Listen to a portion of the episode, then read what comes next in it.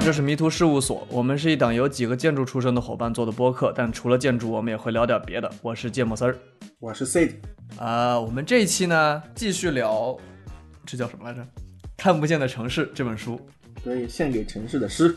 啊，距离了两周啊，其实只过了 半个小时。对，对我们上个厕所，拿了点吃的。啊，对对对，呃，这期我们会聊剩下的两个两个部分，第一个部分是关于城市里面的居民，第二个部分是关于城市本身，啊，最后可能还会聊一些有的没的其他的东西。哎，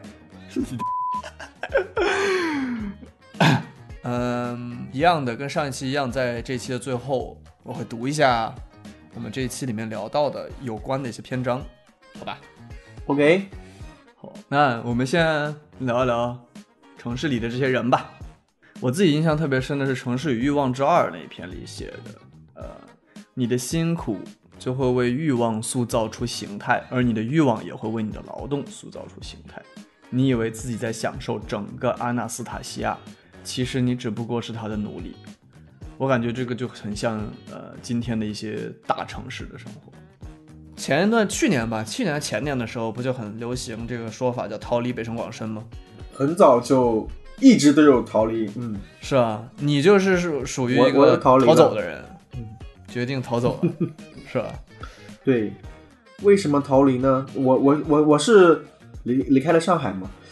我当时离开上海的其中一个原因是，我觉得上海很多年轻人啊，嗯嗯，在上海享受着很丰富多彩、很现代、很灯红酒绿的生活，灯红酒绿，对，街头也很小资。然后你去一些场所，能看到很多装扮奇奇怪怪的人，新兴人类而，且对新兴人类你都非常不理解。然后呃，尤其这两年，网上出现很多 UP 主，出现一些。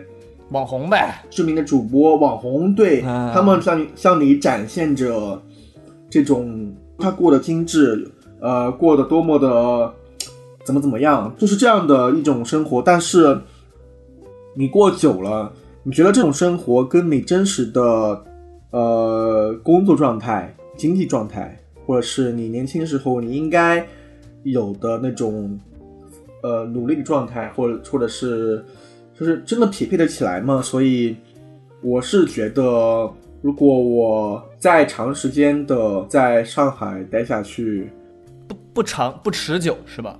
我就算是不持久，我也可以选择继续在上海多待一段时间。但我当时甚至都已经觉得，我必须要，嗯、过一种更加脚踏实地的生活。哎，嗯，在上海会不会有很多年轻人是透支自己的经济去生活的呀？肯定是会啊！你你要买最新的鞋子，用最新的手机，那这是我觉得上海很多年轻人这很普遍吗？应该是很普遍了。我觉得你身边的那些人也也也会有类似的情况吗？会的。天哪，真的啊？是这样子，而且你想嘛，一个你你一个刚毕业的年轻人，你的月工资能有多少呢？你在上海的房租，你如果住的离市中心近一点，你房租会占到你工资的三分之一到二分之一。嗯，除了这些房租，你如果还要用你的工资满足你那些其实你很多时候并不是真正需要的欲望，那这样子的话，时间如果你控制不住自己，你就会迷失在上海魔都。啊对，虽然虽然我当时没有没有不是那样子的，我我不会，啊，你不用你不用找我会。好好好，OK，啊，我我知道你什么意思。说多了。对哎，我对我对上海也同样有幻想的，因为呃，中国大城市的话，超大城市，北上广深、广州我没什么兴趣，另外两个都是我生活过的城市，嗯我就会觉得上海，而且上海其实上海是就对年轻人应该是最有魅力的一个地方吧，我我猜哦，是的，对的，就大城市发达，什么都有嘛，嗯，对，所以我对那儿其实也有一种幻想，我觉得还挺想在那儿生活一段时间。不知道，我感觉我现在对哪儿都有幻想，哎哪儿都想去。之前那个钱文忠同学，这是我们同学的花名。对，我们的一个朋友，他在美国上了那么多年学，他到上海之后，在那个法租界逛了一圈，然后跟我说一句：“啊哇，上海这东方小巴黎呀、上海给人感觉就这种的此处艾特钱文忠。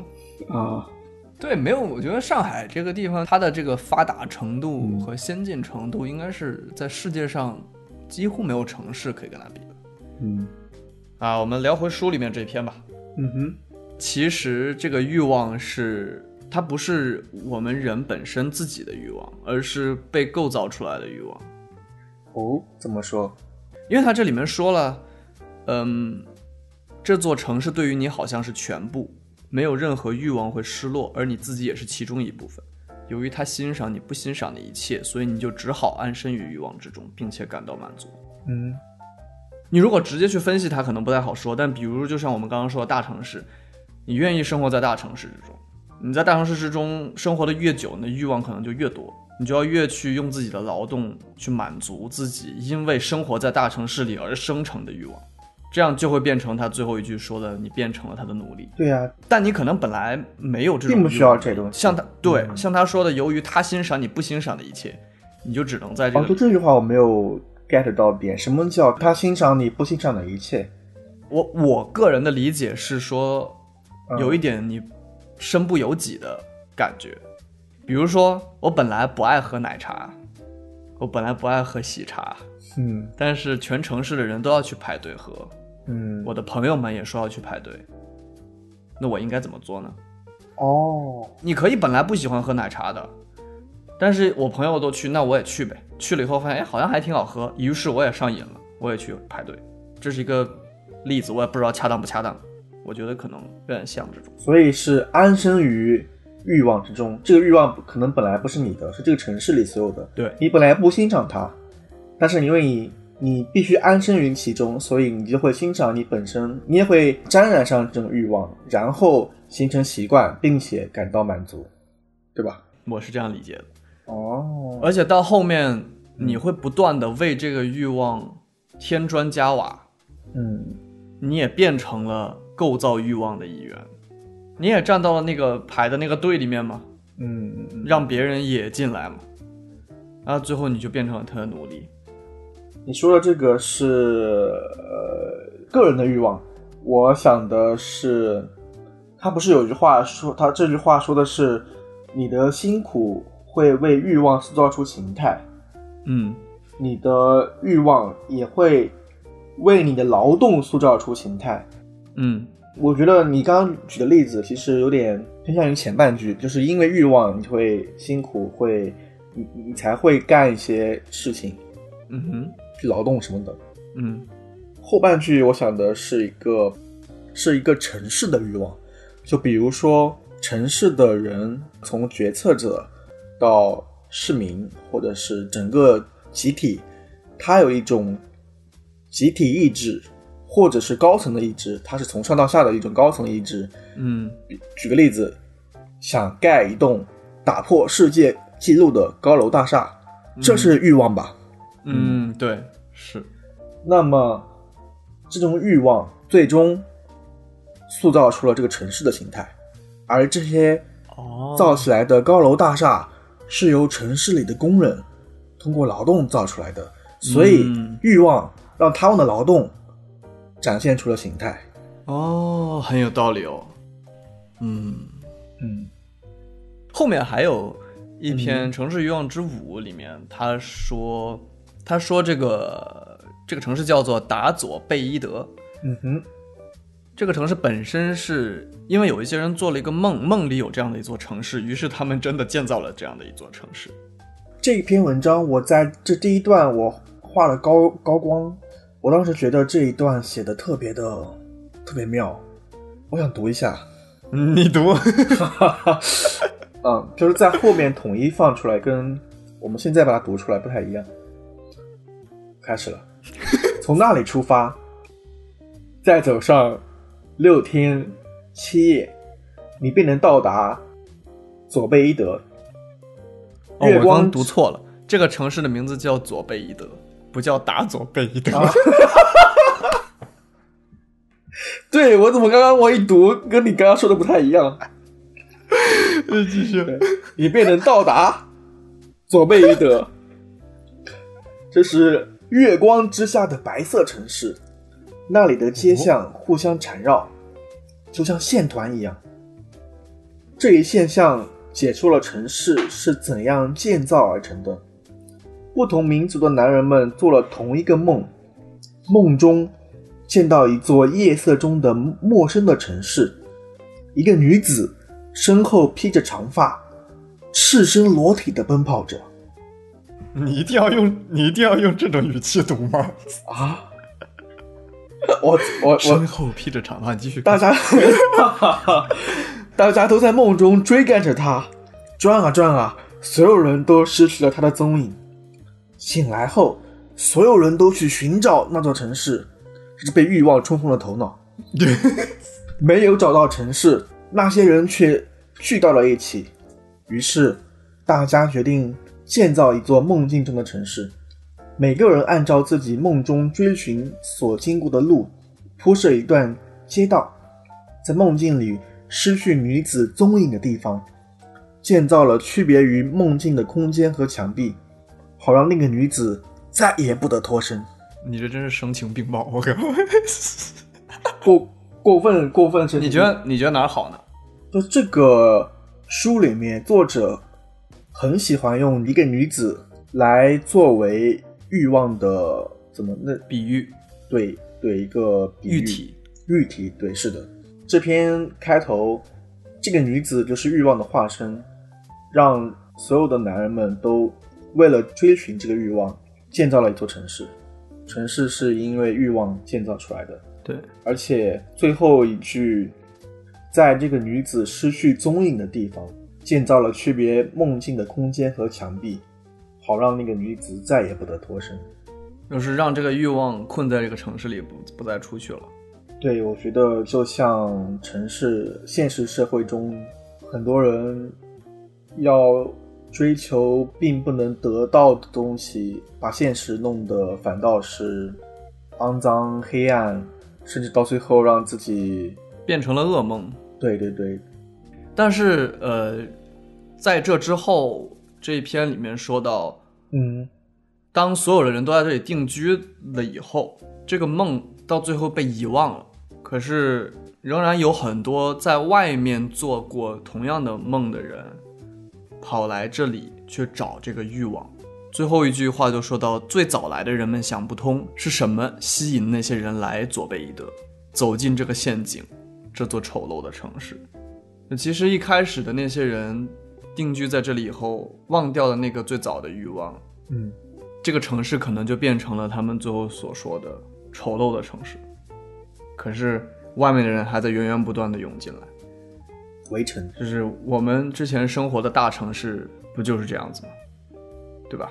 在大城市生活很多年之后，会回想当初是什么让自己来到这里。哎，你我觉得我现在在想，就为什么大家都是人，小城市嗯，就是安稳一些，或者说没有那么多灯红酒绿，就是没有这么多欲望。嗯什么是什么造成的呢？是发展造成的呀。就是为什么发展呢？还是因为欲望？对啊，就是因为欲望推动了发展，然后人越来越多，人不断的传染人。其其实那这么一想，哎，还真是之前那篇文章中说的就是这个过程。它这个是城市化嘛？中国的话来讲，那发展的过程，中国的体现就是我要城市化，发展中国家，嗯以经济为主体，而且像中国，它以这个马克思主义或者叫什么共产主义、社会主义为核心的这个底子的话，那我就是要发展经济基础，嗯。才会有上上层建筑，所以我就要不断的把这个经济基础搞上去。嗯。那，这样的一个结果就是城市化的不断进行，所有的人都想要钱，那所有的人自然也就会全都跑到城市里去，去找这个钱，因为钱都在城市，资本都在城市里面，城资本现在不会在乡村里，但是对，对吧？就我上次我们就我跟我老板去开会，然后开车的路上嗯跟他聊天，他就跟我说，呃，当然我老板跟我们不是一个年龄层次的，嗯不能代表他说的是所有人的呃观点，也不代表他说的所有人的状态都符合。嗯说前几年那一波转行的建筑师，嗯，现在都死得很惨。哦，嗯，他说，因为他大概是呃四五十岁的样子吧，OK，呃，应该哦。他说他的认识的朋友，我猜这个朋友应该是跟他年纪相仿的，嗯就是在建筑圈赚到钱之后，拿钱去投资一个英语学习 APP。OK，呃，就是这是应该是就是已经有了资本积累之后的转行，嗯就做的很烂，然后最后也赔了一塌糊涂。嗯然后他说他这有一个，因为我我那个老板是做城市建筑的，城市里的呃建筑设计，嗯然后他有一个学生，他一直在培养他，但是那个学生后来就是要要自己去创业，去做乡建，做民宿，然后现在也要死不活的。嗯我老板就认为，现在你如果你走相近的道路线，一定是挣不到钱的。你你作为建筑师是很难存活下去的。嗯哼，他认为你的路子，你想走得宽一点的话，就应该是在城市里帮助资本解决问题，这是他的看法。嗯，他的意思是你你要你要能赚，你要想赚到吃饭的钱，就是对对，就是目前的中国状态。但是呢，我我不完全认同啊，因为还是有成功的乡村建筑师的，或者是说在乡村里挣到钱的建筑师也存在的。是哦。嗯，中国现在也在推这个乡村的建设嘛，对？对，就是最近好像是开什么会，还专门提到这两年一直在提啊，就是乡村发展这这种，因为国家肯定也发现了这个问题嘛。嗯那其实大城市还有一个部分就是，它会吸引很多的移民嘛，就是嗯外地人。说白了，非原住民，对外地人跟所谓的土著，就会产生很有意思的一些互动吧。嗯，这本书的《城市与名字之二》里面，他说的是两种神灵，有两种神灵保护着莱安德拉城，一种是宅神，一种是守护神。宅神呢，就是会跟着移动的人搬家去到新的地方，但是守护神呢，就永远留在这个地方。他们两方都互相认为自己是城市的灵魂。这样子就会吵架。我觉得他在这里有一点隐含着去说移民与土著这两种身份的意思。嗯，那你我不知道你当时在上海，你觉得上海的本地人跟外地人之间有没有什么联系互动？冲突也好了，但是冲突，比如说大家一直都在说这种外地人跟本地人的冲突，我有印象哦，这个问题可以可以说一下，就是一个是如果你你工作的话，如果你是在工作的话，那么嗯。其实你在上海这么大的城市，你你除非有本地朋友，并且能够进入到那个圈子内，嗯。除非这种情况，其他时候你生活中很难接触到上海本地人，哦，因为比如说你去吃饭啊、买东西啊，那些店员、员工他们都是外地人呀。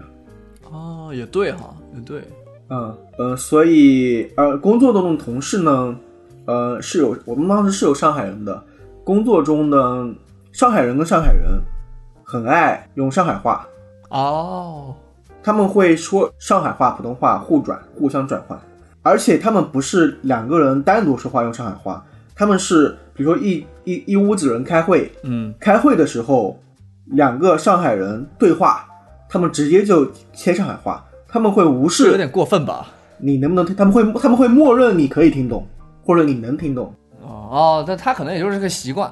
对，就是他们可能没有别的别的意思，但是他们会这种习惯，因为语言是，呃，尤其是像上海话这种跟普通话差异很大的这种这种地方方言，嗯我嗯，觉得他们是有感情的嘛。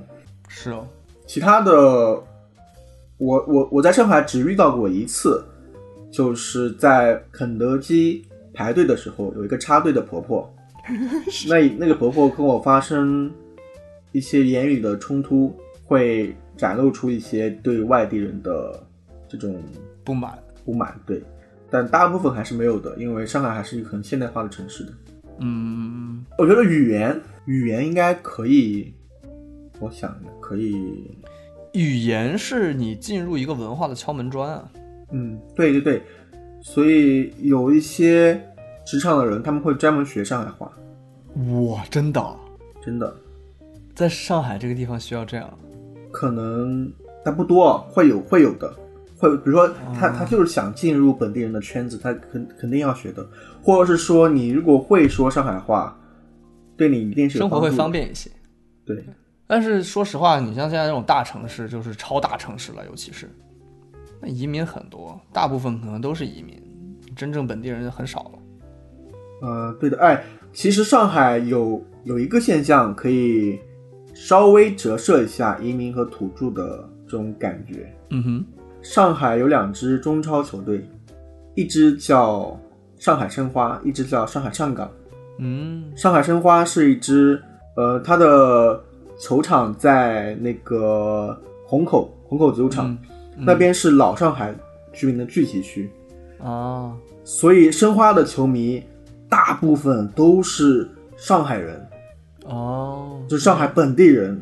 对，然后嗯上港呢的球迷就更很多都是新上海人，就是外外地移民，就是嗯嗯，就是来上海时间时间并不久。每当这个城市发生，就是呃，应上海德比，对发生上海德比的时候，那么地铁你会发发生，你会看到红蓝大战，就是这种双方球迷冲突互骂。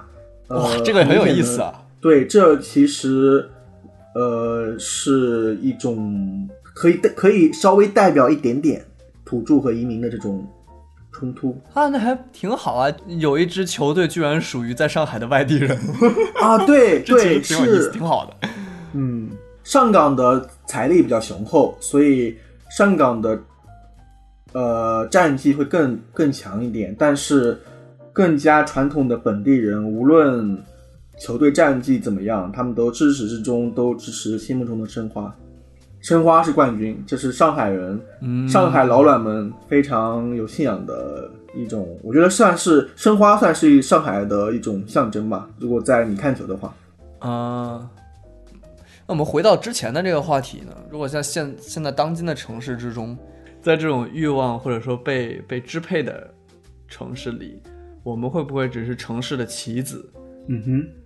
嗯，我们在已经形成的普遍的这种社会结构和系统里面，被安插到不一样的职业里和角色里面，每天都在做着重复的生活，嗯，会不会丧失了我们人的主体性呢？《城市与贸易之三》这个里面就说到，这些居民，他们当每一次大家都不喜欢、忍受不了自己的工作、亲属、房子、街道债务和那些东西，就是所有的生活的东西的时候，他们所有人会开始从事新的职业，娶一位新的妻子看到新的风景，换新的朋友。可是，其实他们只是在演出同样的场景，只是演员不一样而已。一个萝卜一个坑，我们只是换了不同的坑位。对 对对，对，我我读这个就感觉说，你好像你逃不出去自己的一个一个坑位。当然了，也没有不代表说你一定要逃出这个坑位，只是好像看起来挺乏味的、哦，重复的生活。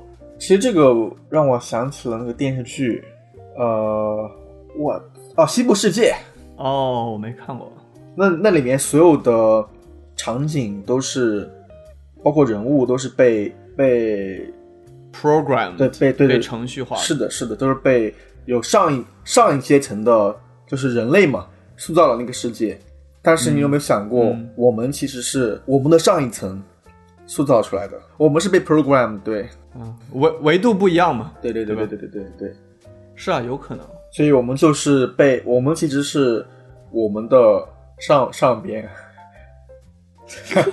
安排的棋子，我们的职业就是学生或者是建筑师。我们在游戏中的职业是我们的身份这是我们的人设是吧？啊，对对对对出场设置。对。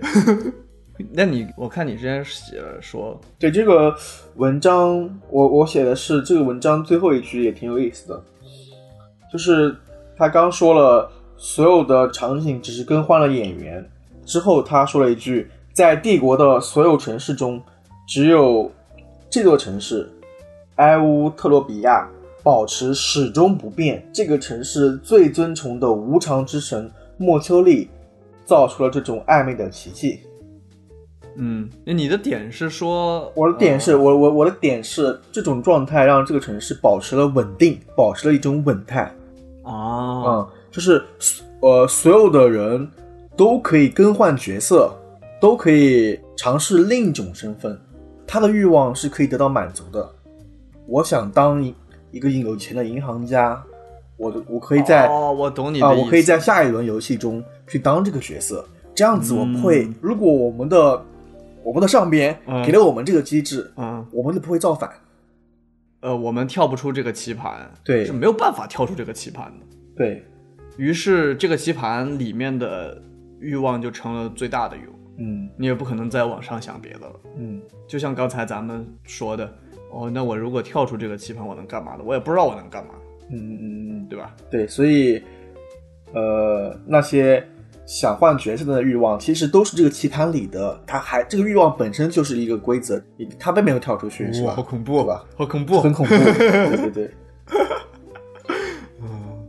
啊、那这个是《城市与贸易之三》嘛？但是在《城市与贸易之二》这个里面提到有点类似的内容，就是他说在克洛艾这座大城市里面，所有的人都不太认识，因为城市大嘛。嗯呃，每次碰面时，他们都互相想象着关于对方的各种景况，可是谁也不与他人打招呼问候。他们的目光相遇时，仅仅彼此对视一秒钟，然后转移视线去寻求其他的目光，永远不会停留。嗯，我会觉得这个也是刚才说的那种规则的一部分。哦，比如你知道你在日常的生活之中，你可以去发展出另一条枝杈，哦。去，比如说我今天在路上，我就嗯。突然碰到一个陌生人，我就跟他聊天，嗯，可能会发展出另一条故事线。人生从此改变。了。这个故事可能不在我本身的这个我的发展的故事线里面，主线。对，它不在我的主线里面，但是我可以去跳出去一个副本，对，一个副本任务，它是我们可以在这个所谓大的游戏规则里面做的一些小小的改变，但是其实大多数人也不会这么去做。你这个城市里面每天遇到多少陌生人，本来可能呃可以产生很多很多不一样的交流，可是大多数情况是不发生的。你说的想，你说的跟我的想的不太一样。我觉得作者写的就是城市里欲望带来的那种暧昧状态。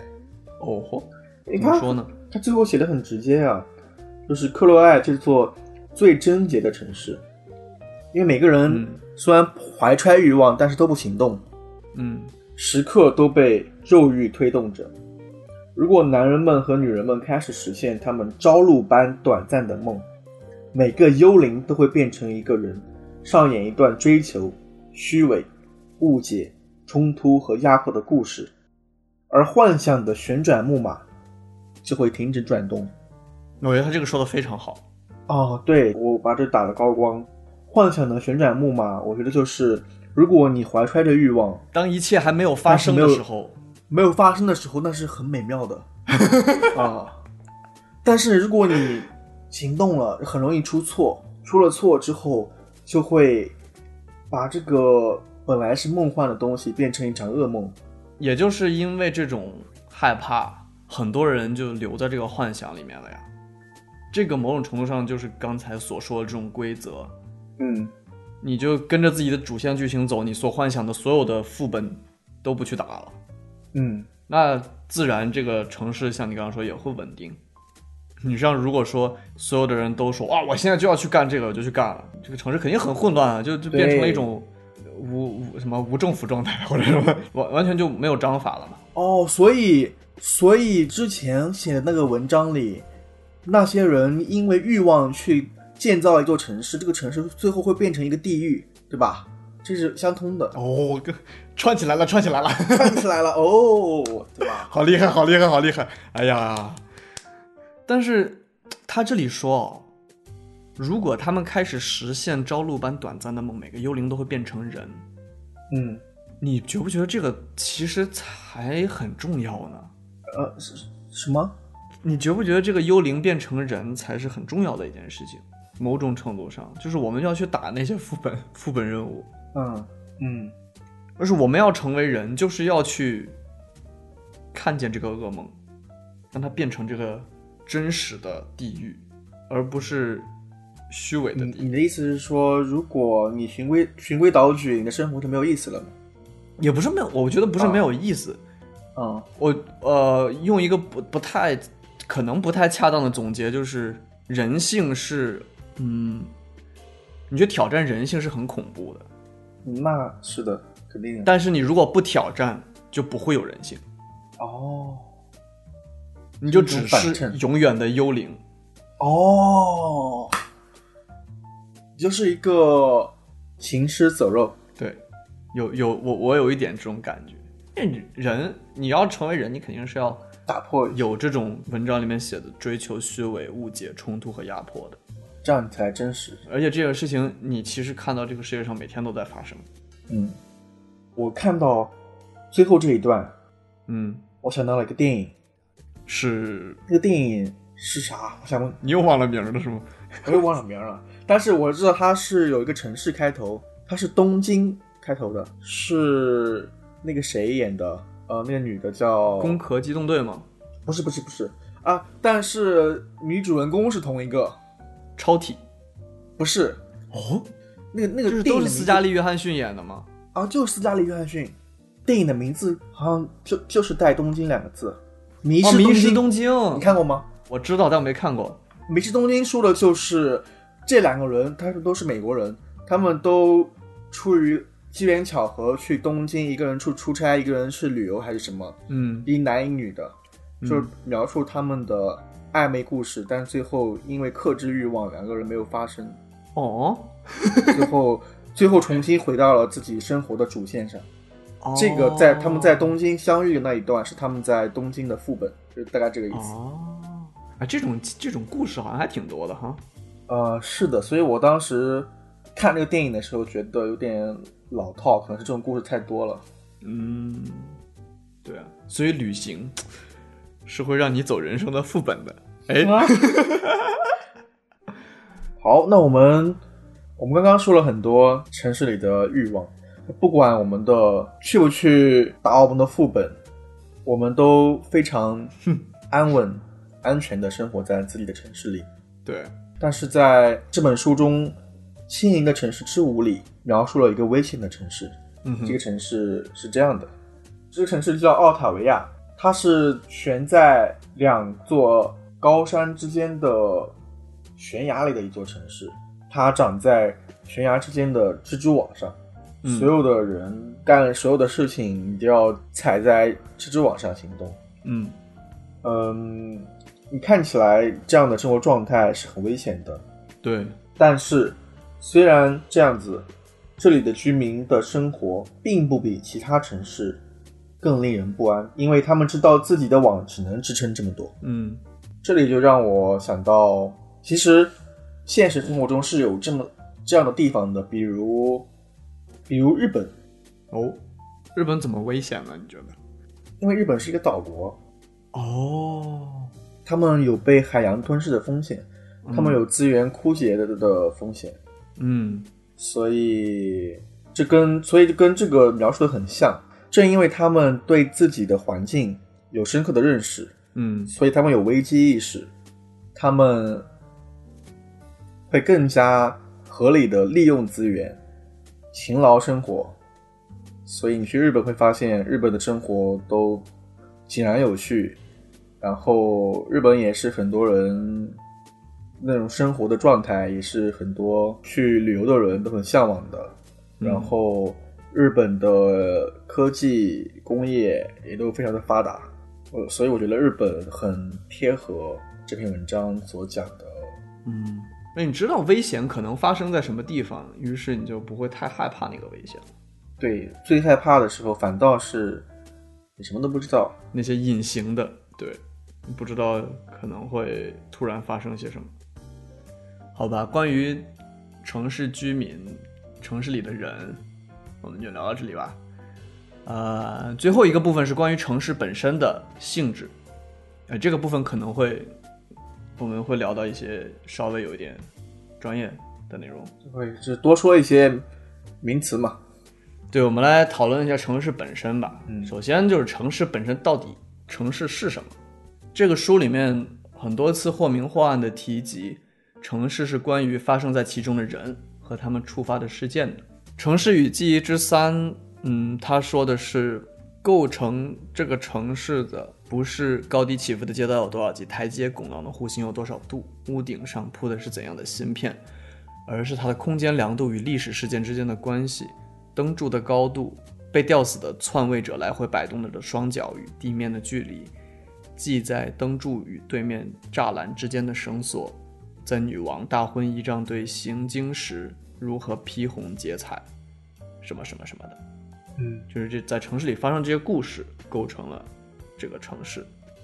而且发生的这些故事会给城市留下一些印记。对，你目光所及，你在城市里目光所及，你看到的三维的立体的东西，嗯，其实只是这个城市的冰山一角。对，城市的内涵包括的太丰富了，它的表面是这些你眼前看到的现在的场景，但是城市两个字是包含时间维度的，嗯历史上发生的，在这个地方这个地理位置发生的所有的事情，都包含在这个城市这个名字里的。对，你提到北京，你想到的不仅仅是北京现在的样子，你还会想到北京那么多的历史，它都包含在北京这两个字中，而且这些历史给城市留下了很多的印记。嗯我我我今天跟那个朋友聊天，呃，我我才知道有一个南京的一个新闻啊，说是新闻，但是是就是一个事迹是这样子的，呃，南京的商业中心在新街口，应该也听过。新街口。新街口，我知道，呃，新街口有一个巨无霸的商场叫德基广场，嗯。这个综合体城市综合体它是分期开发的，嗯。一期和二期已经完成了，然后按计划本来是在今年就要施工的三期工期停滞了。嗯。就是我去年的时候去那边，就就是那块土地本来是一个临时停车场，嗯然后有一段时间那个停车场要拆掉了，就是马上就打地基打桩，要盖楼了。嗯然后我很长时间不去德基之后，我前两天又去那边，发现这个地方怎么又变成停车场了？怎么楼楼楼不盖了？我我很奇怪的。嗯今天中午朋友给我看了一个，在抖音上看了一个视频，嗯，那个挖地基的时候挖出了古墓哇，这么强，啊，超大就是一片那个工地全是古墓，就是那个你看了像那个考古现场那种我天！呃几号几号坑那种，啊，所以感觉就像是历史发生的故事，对你现在的城市的发展造成了一种一种影响嘛。哦，就像长沙之前不也是盖万达还是什么时候在底下挖出城墙了？对对，对，但是当时不是很遗憾嘛，我们老师也就是并没有对盖万达广场造成很大影响，这广场还是盖了，但是之后只是留下了一点点的那个展展厅，对，展柜在地下地下车库，但这次这个德基三期直接就停工了，我觉得还是影响还是应该是蛮大的吧。嗯，那对，那除了这种历史以外，还有一个呃呃书里的城市与死者之一，嗯还有连绵的城市之一，这个就先不读了吧。但它里面也都提到了，其实人人本身也是城市的基础，因为没有人就不会有社会，没有社会就不会有城市。城市其实只是容纳人和人做的事件的一个场所嘛，所有的空间都是这样。嗯，呃，类似的在另一篇文章，在《轻盈的城市之四》里，这篇文章里面就是，呃，说到有一些城市里那些石头啊、水泥建成的一些工厂、宫殿，时间一到就会被拆除。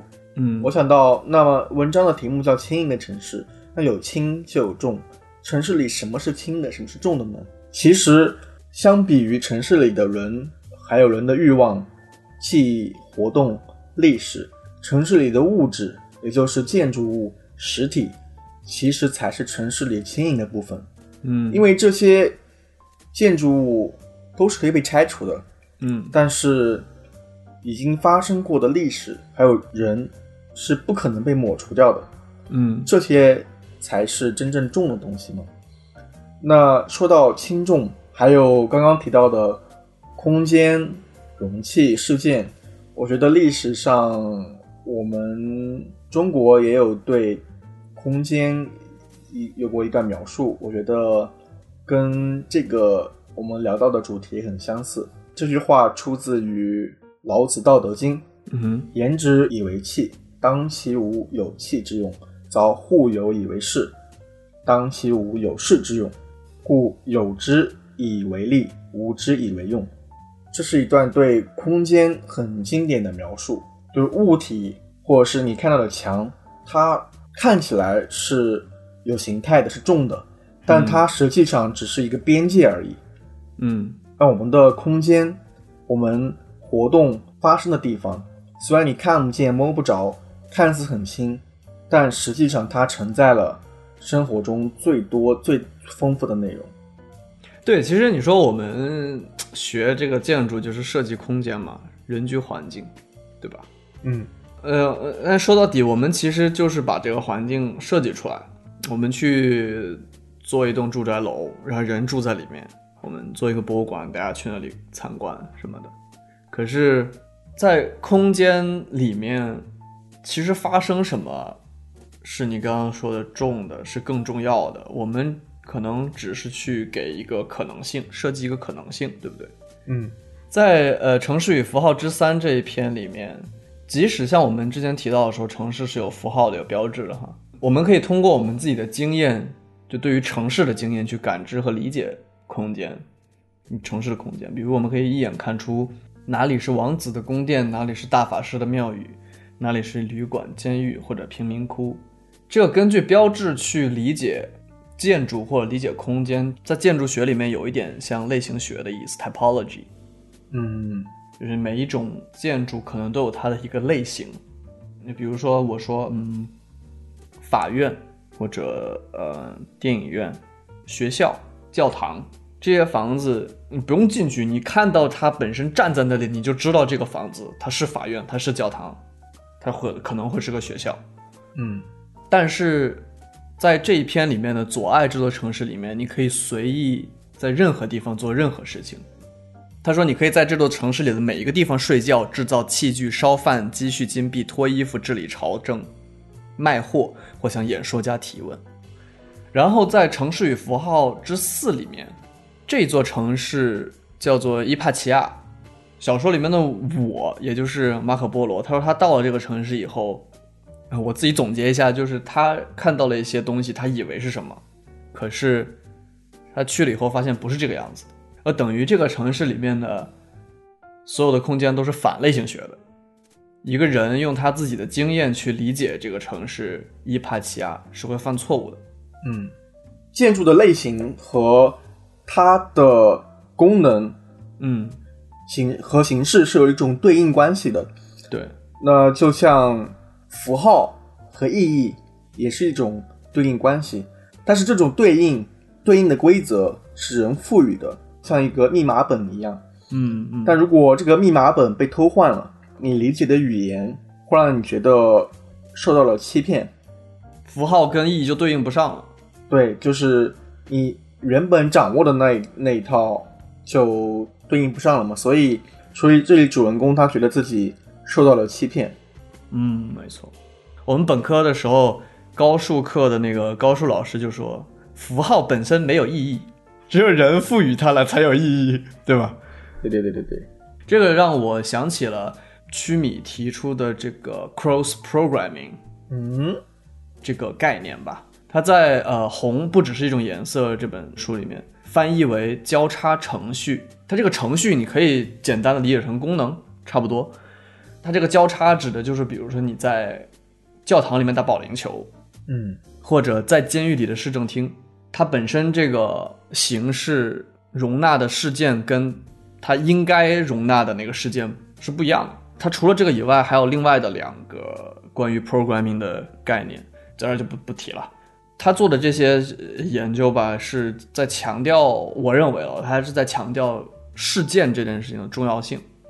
嗯，像我们可能我们在设计一个空间的时候，我们要去多想一下，在这个空间里面发生的事件，而不是简单的说，比如说我我今天要设计一个电影院，我就把功能叠在里面，然后就完了。你要设身处地的，嗯对啊，它这个东西可能就没有那么多设计的元素了，对吧？嗯那我我可能我我去设计建筑，很多情况下其实是我在设计人的行为，故事，嗯呃，对，和他比如说他在这个场景里面发生的一些故事。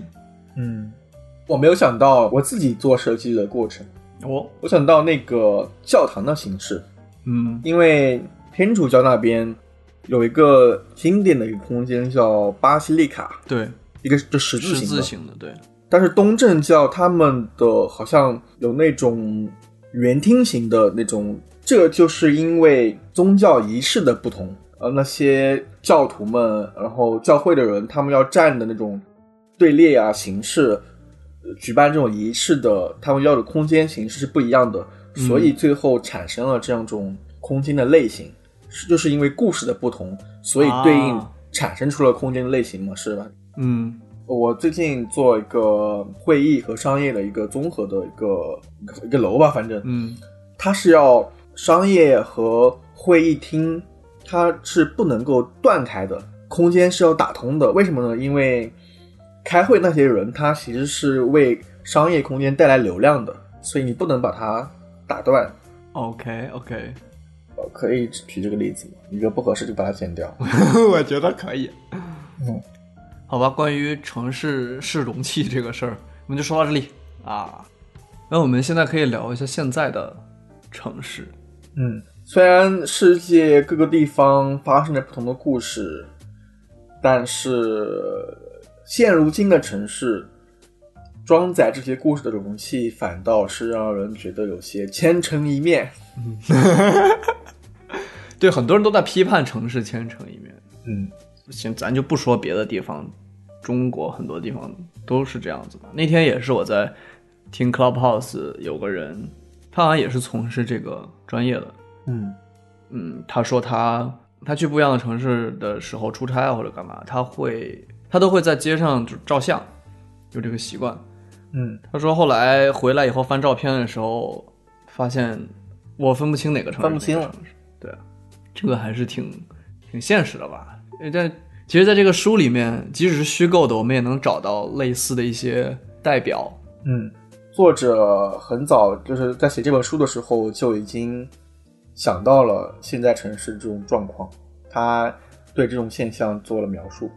嗯在连绵的城市之二里，这个城市呢叫特鲁德，在这个地方你可以坐飞机去很多地方，但是所有的地方都是一样的，只有飞机场的名字不一样。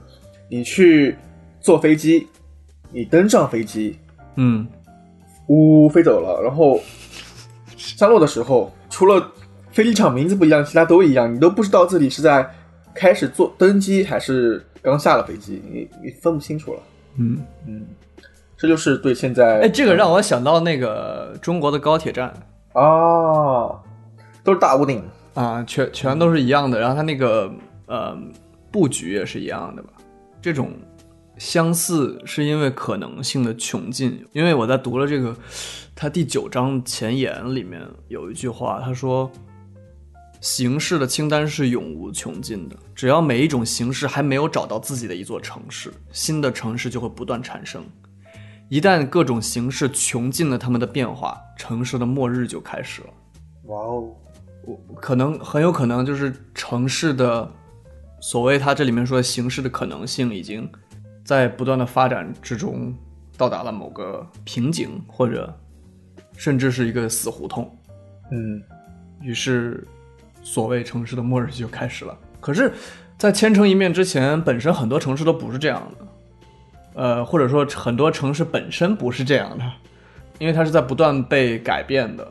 一开始是乡村，先变成了小镇、城市，后来是老城变成新城，小城市变成大城市。就我那天听到一句话，说的是每一座城市愧对每一座村庄，我觉得说的挺好的。嗯，好像是汪涵说的，王涵说的，这么有，王涵这么厉害，对，好像是高晓松的一个什么访谈节目，他去长沙，然后跟汪涵聊天儿，汪涵说的。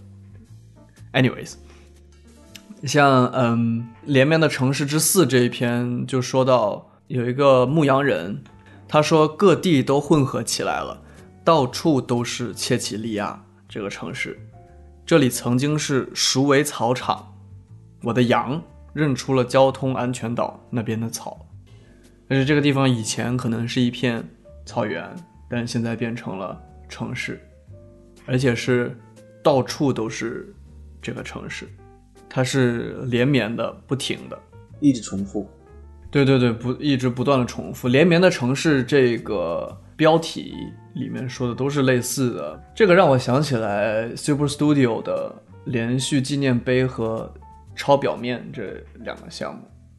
哦，Super Studio 可是启发了很多很多建筑师，他但是他们好像是没有一个，他们作为 Super Studio 的时候是没有一个实际项目落地的，对吧？他们一直是在对他们没有这种概念，他们没有所谓真正的建筑空间落地，有一些小的什么产品吧。嗯，连续纪念碑这个项目就是他们在发展了建筑之方格吧，好像叫这个名字，这个网格结构以后出来的一个巨构纪念碑这样的一个 project。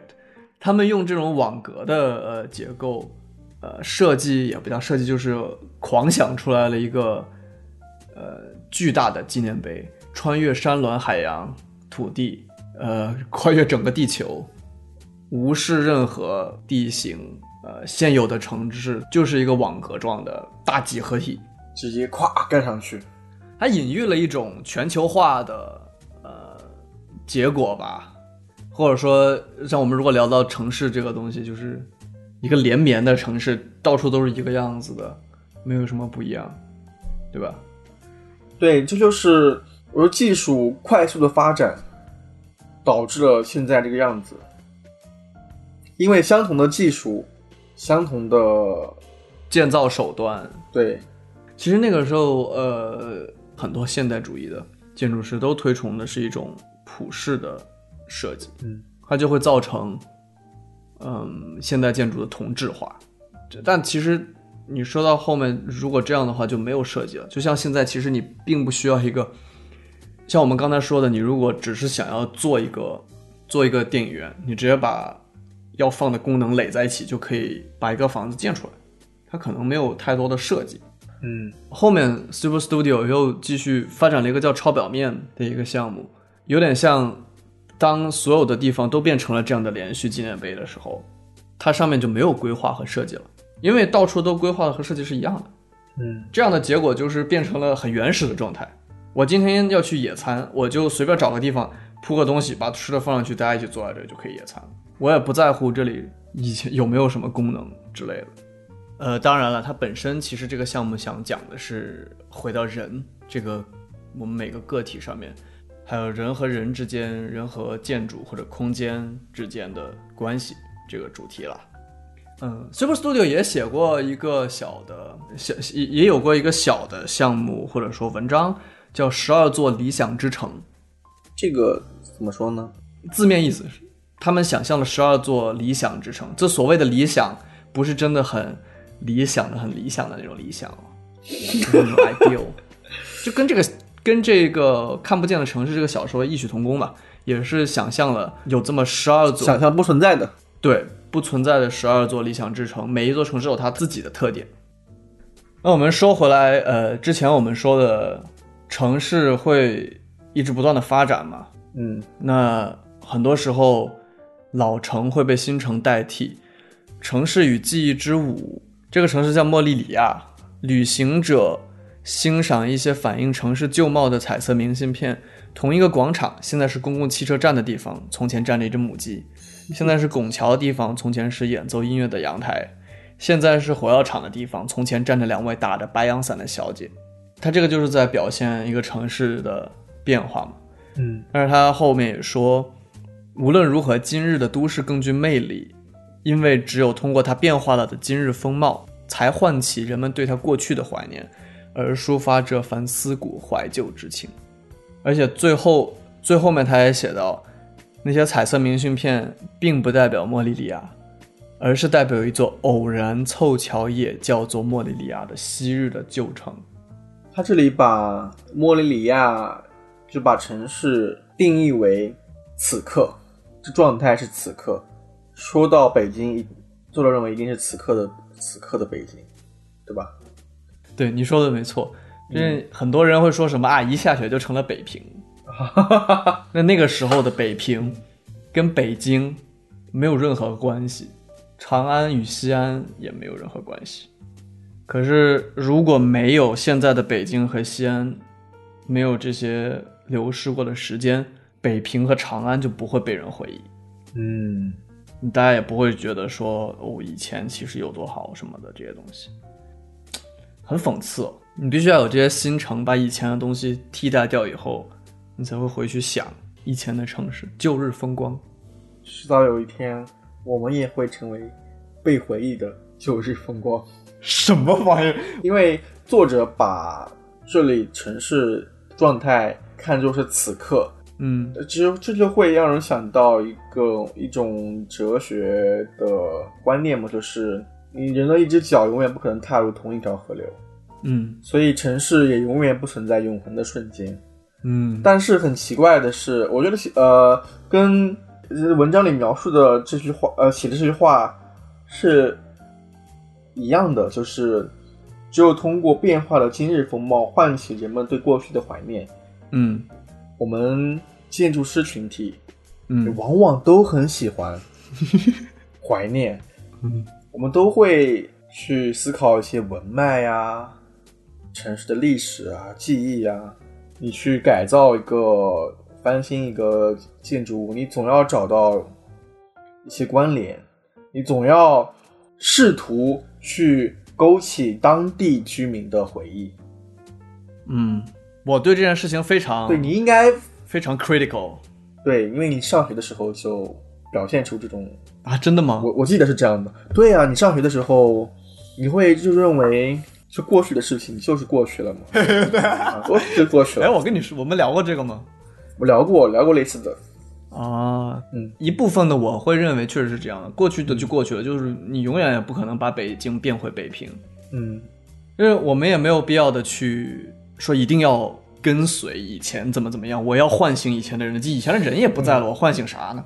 嗯但是确实像你说的，我们设计是需要一个逻辑上的成立的，对，要不然你拿来一个东西是为什么？就是没有什么原因嘛。你可能很多建筑师是在寻找其中一个逻辑，说哦那我可能现在这样做会比较合理，嗯，可以这么说，对吧？你但事实上你说这是对，这就是做设计的时候给自己设计合理性，给自己的设计找合理性的自洽途径。自洽的一个自洽，对对对对对，嗯，自圆其说，嗯。就像刚才说的，其实我设计一个什么东西，它是任何的一个东西，最后也是事件主导的。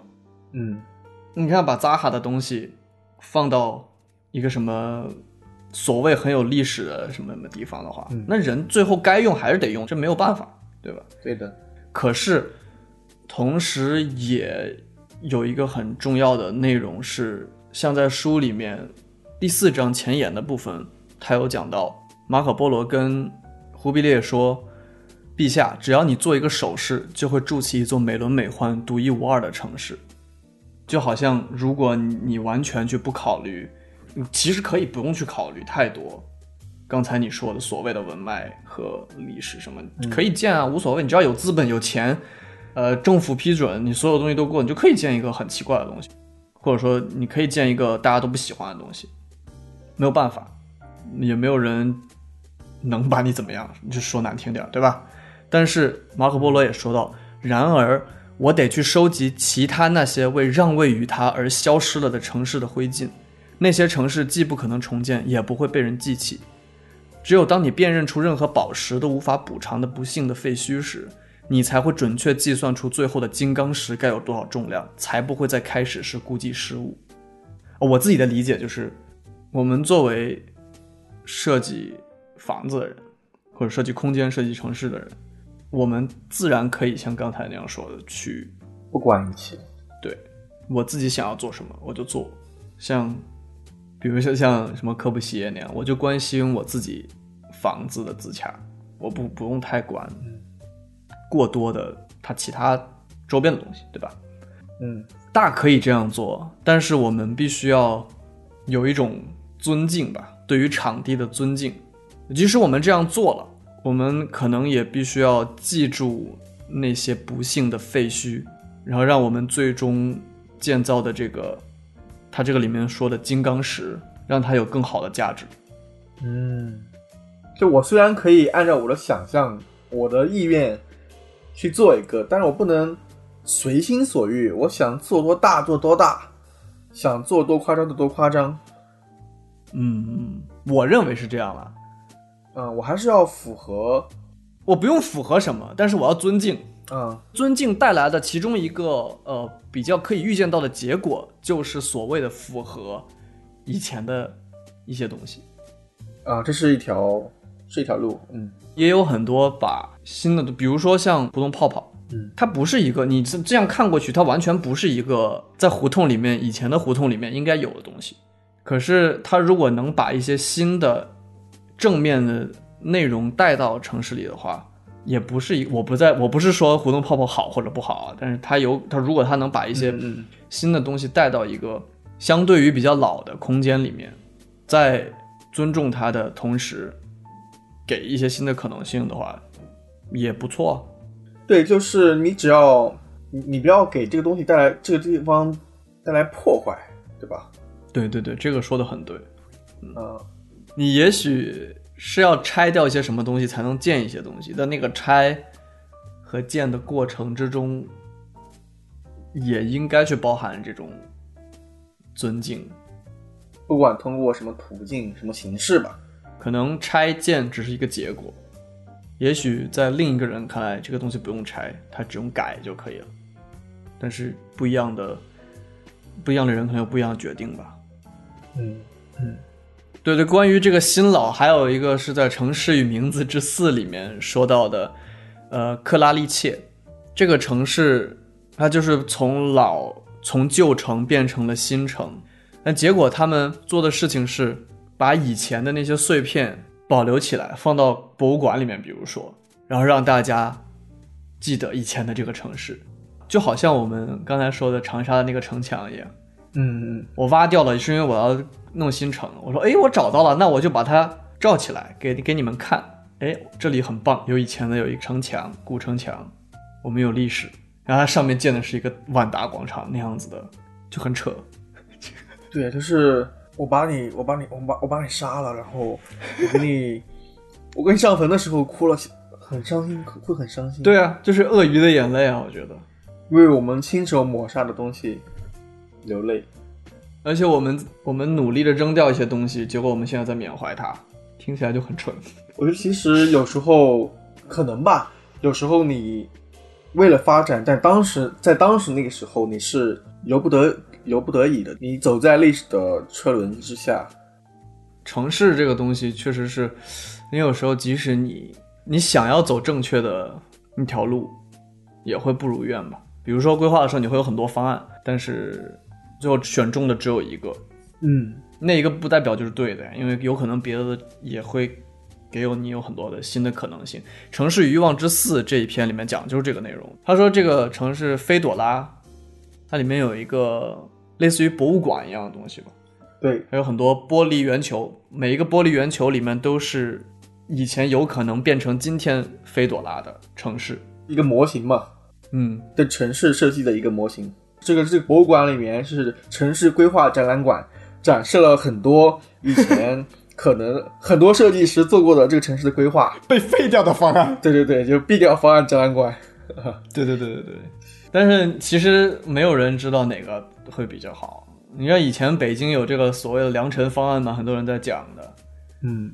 就是把北京的行政中心搬到现在的北京市中心，就是故宫啊那那一圈之外，嗯。搬到另一个地方，然后在那个地方发展一个新城，新的北京城。嗯。以前的那个北京城留下来，可是后来，后来这个方案没有被采取，很多人也觉得很遗憾吧。现在是的，我上学的时候也觉得很遗憾。你上学的时候觉得，你意思是你现在觉得不遗憾了？现在我就觉得这是很复杂的事情，不是你觉得遗憾就遗憾的。哦，嗯，唉也没有办法，可能对，这个咱就嗯不深聊了啊。好吧，关于最后一点城市性质，就这么多了。哎，我我我刚刚补充一个一点啊，这个嗯，最近比较火的是深圳公布了它的未来十大文化建筑所有的中标方案，五哦，对对对，我看到了，啊看到了，对吧？有篇文章，嗯，嗯，今天就是我们录音的这一天嗯，，Open 发布了他们深圳海洋馆的投标方案。嗯，我觉得那那个海洋馆中标的是妹岛，哦，但是我把那篇 Open 的那个文那个文章，呃，转到朋友圈，我觉得跟我感受相同的人还是挺多的。你觉得他们设计的好？对他们很棒啊，那个那概念非常的有诗意，也不是那种就是冰川，对很有意境。我比香娜的那个看起来要美妙很多。什么海海海边的云，哦，要切题的多呀！我海边的云是什么鬼？对，就深圳就是一个没有历史的地方，所有的设计师都来按自己的意愿，并且深圳政府给他们提供了一个这么广袤的舞台，万籁什么什么什么尽自由来着？万籁霜天竞自由。对，万类霜天尽自由，很戏剧，我去，我觉得很像一个闹剧一样。好吧，这本书其实还有一些别的东西，还挺有意思的，但是可能是跳脱于城市之外的一个东西吧。觉得最有意思的是什么？嗯，我想说，第一个是他在里面提及了很多很好几次语言的限制性。嗯哼，说白了就是很多东西啊，我自己脑脑子里的意识和我的想法，在我的脑子里是非常完整的。可是我如果一把它说出来，那一瞬间就打开了薛定谔的盒子，坍缩成了一。你只可以通过我的语言去理解我的意识，但它有可能并不是真的。这是第一点。嗯第二点是城市或者空间其实不好描述。你去描述某一个城市的时候，其实大家都对它有印象，对不对？那我对于它的印象可能是不一样的。我描述出来城市可能并不是它本身的模样，那是我自己的意识。就好像我们在上一期提到的，我们感知城市的，当中的感受的结果是不一样的，都有自己的视角。对啊，对啊。还有一个我感触特别深的是，忽必烈问他为什么你一直都没有说威尼斯。哦，呃，马可波罗说，他为了区分其他城市的特点，必须总是从一座隐于后的首要城市出发。对于他来说，那座城市就是威尼斯。但是他后面又说，记忆中的形象一旦被词语固定住，就给抹掉了。也许我不愿意全部讲述威尼斯，就是怕一下子失去它，或者在我讲述其他城市的时候，我已经在一点点的失去它了。这种描述，就像是我前面说的第一点，嗯，我脑子里有一个我的故乡，可是我只要一直往外说，我的意识会重新接收我语言说出来的那些东西，放回我的脑子里面。嗯，这些东西有可能会重新限制这个城市，对，你理解我的意思吗？我理解，因为语言是很多地方你是触语言是触及不到的，但是你你说出来之后，因为你刚说出来，你你只你只对你的话记得最清楚，你脑子里那脑子里那印象就就坍塌了，就没有了，对，慢慢慢慢就消逝了。你记不清楚了，对，就消失了。对，哇，作者很牛逼啊！你觉不觉得，就是很多牛逼的人，其实也没有那么牛逼，只是他说出了，他说出了你曾经想到但是你没有说出来的话，他把它总结出来了，他就成为牛逼的人了。你有没有这种感觉？哦，有有，或者说通过我自己的经验和学识，我是没有把办法把那些意识转化成语言或者文字的，但是他们可以。对，就是大神的牛逼的之处。牛逼！呃，里面还有一个有趣的内容是，因为它本身是讲马可波罗跟忽必烈汗的谈话嘛，嗯里面经常可以穿插他们两个的一些小冲突。嗯他们看东西的角度完全是不一样。你忽必烈就是一个啊高高在上的君主，嗯他随便一挥手就能建一个城市，一挥手就能拆一个城市，这样就让他毫无压力的成为了一个不想太多的乐观主义者。但是马可波罗作为一个旅人，游历四方，反倒是满是悲悯和深思。他也他也告诉，比如说像刚才说的，他也告诉忽必烈说，人是城市最重要的东西，你不能忽略掉这些人。嗯，你作为一个君主，你不能忘掉这件事情。不能忘记历史，不能忘记忘记黎民百姓。对对对，他是一个唱挽歌的人，差不多了吧？就这样，洋洋洒洒，我们在一块录了，洋洋洒洒，这一期录了好久啊！我的天，加起来录了六七个小时，得有了吧？算上我们路费的，差不多。十个小时。呃，第一次做这种也不是很有经验哈。嗯，大家多多理解，多多包涵，多多支持。呃，对，这个我最后还想说一个自己最喜欢的一篇，就是《城市与记忆之二》。这个呢，我就不现在读了，我等一下放到后面专门读书的那个部分里面，我放到最后。非常喜欢，非常棒，对，卖个关子。卖关子，好吧，要听完哦。OK，先这样吧，拜拜，拜拜。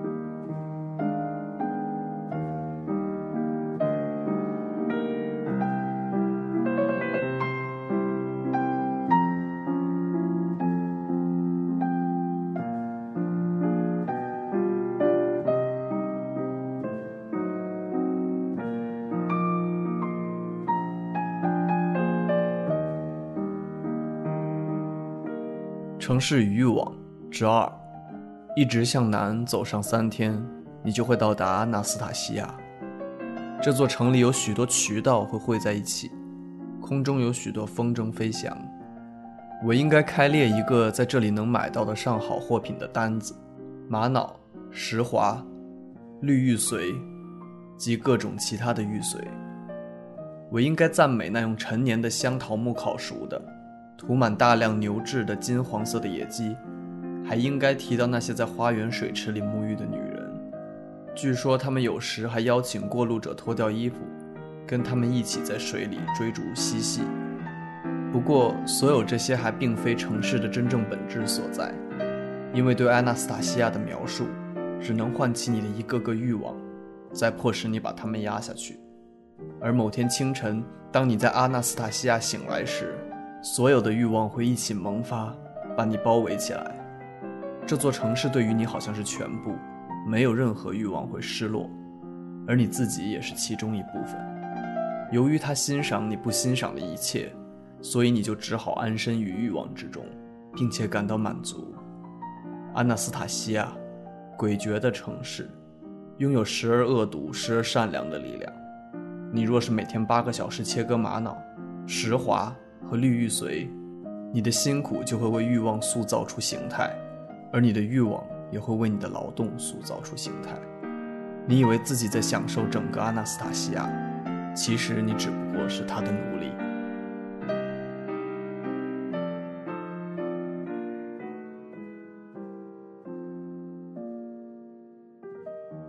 城市与欲望之五。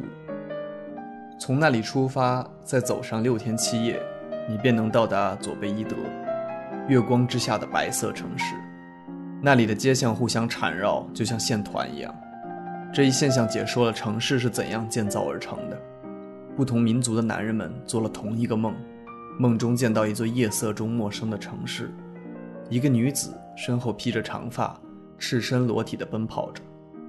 大家都在梦中追赶着她，转啊转啊，所有人都失去了她的踪影。醒来后，所有人都去寻找那座城市，没有找到城市，那群人却汇聚到了一起。于是，大家决定建造一座梦境中的城市。每个人按照自己梦中追寻所经过的路，铺设一段街道，在梦境里失去女子踪影的地方，建造了区别于梦境的空间和墙壁，好让那个女子再也不得脱身。这就是佐贝伊德城。那些人在这里定居下来，期待着终有一夜梦境再现。但是，无论在梦境还是在清醒时，谁也没有再见到那个女子。城里的街巷就是他们每天上班工作要走的路。与梦中的追逐再也没有什么关系，久而久之，连梦也被遗忘了。其他国家的人们也做过同样的梦，他们便来到这里，并且从佐贝伊德的街巷中看出某些自己梦中的道路，于是就改变一些拱廊和楼梯的位置，使他们更加接近梦里追赶那个女子的景况，让女子失踪的地方再也没有任何可逃遁的出路。最早来的人们想不通。是什么吸引那些人来佐贝伊德，走进这个陷阱，这座丑陋的城市？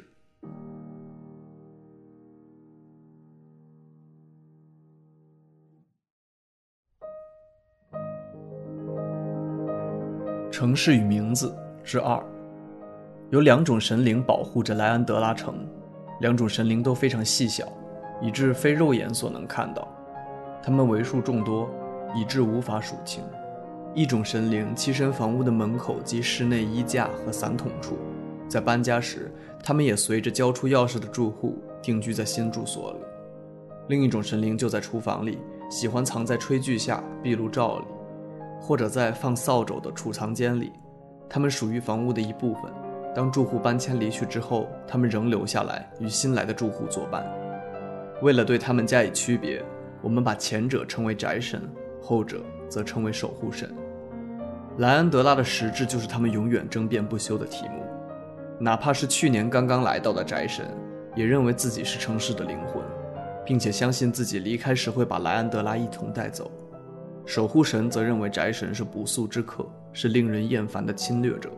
真正的莱安德拉是他们的，是他们使一切内涵具有了形态，是他们在这些暴发户抵达之前就栖息于此，在那些家伙离开之后，仍将继续留下来。两种神灵有一点共同之处：家里或城里发生的一切都值得他们论说一番。宅神总是重提太公、曾祖母、曾叔公等先人，守护神则言必称被人们毁坏了的环境当年如何如何。但是他们不总是生活在回忆中，他们也憧憬未来。宅神想象孩子们长大成人之后如何立业成家。守护神在判断那栋房子或那片地方今后会在擅长持家者手中变成什么样子。如果竖起耳朵仔细聆听，特别是在夜间，你会听到他们在莱安德拉房室内的低声谈话，彼此插话、发怒、嘲弄，夹杂着讥讽的强毅的笑声。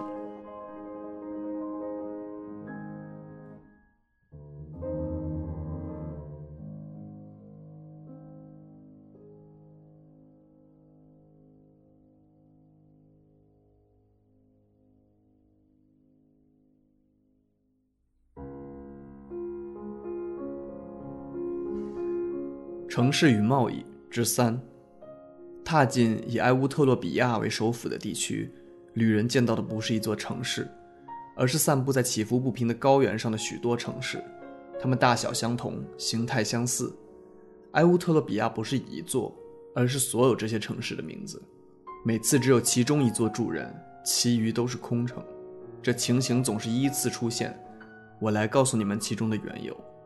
如果有一天，埃乌特洛比亚的居民厌烦了，再也忍受不了他们的工作、亲属、房子、街道、债务以及那些他们必须打招呼的人和对他们打招呼的人，全城市民就决定迁移到临近那座一直在等待他们的崭新的空城里。在那里，每个人都开始从事新的职业，娶一位新的妻子，打开窗户就能看见新的景致，每晚跟新的朋友做新的消遣，谈新的闲话。